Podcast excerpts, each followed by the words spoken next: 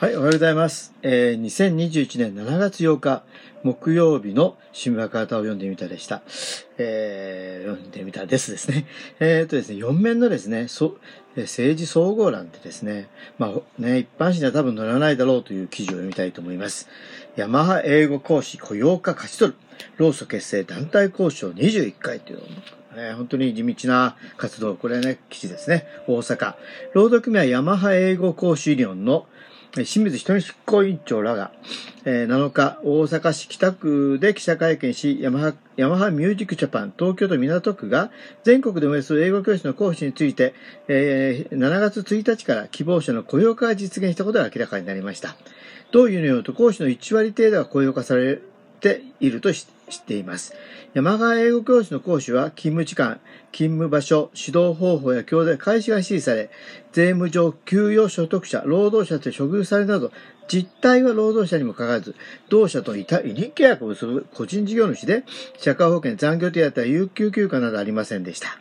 疑問を書いたコーチ14人が2018年12月、えー委任契約から労働契約の変更と講師の待遇を改善を求めて大阪府内で同ユニオンを結成。全国に加入者が広がりました。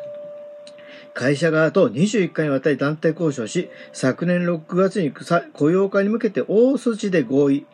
えー契約1年、えー経過後から、えー無期展開の可能性や新規採用は雇用契約契約のみ、えー委任契約者も希望すれば雇用契約に変更可能などのほか、育児、介護、看護の制度、有給、傷病、特別休暇などを正社員に順次、残業代も支給するなどします。今後、賃金など職業の待遇を求めていきたいとしています。清水、えー明宏弁護士は、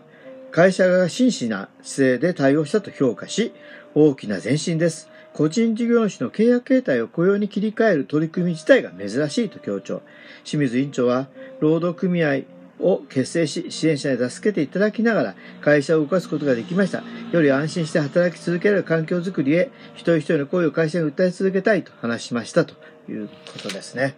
これはね、本当にね、あの、まあ、重要な記事というか、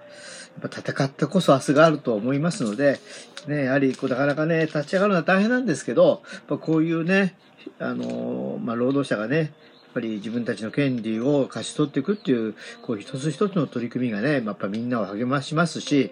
やはり大きな力になっていくと思います。まあ、非常に私これ、今日記事見てね、ああ、よかったなというふうに心から思いましたので、まあ、取り上げてみました。ということで、2021年7月8日木曜日の新聞赤旗を読んでみたでした。ここまでお聞きいただきありがとうございます。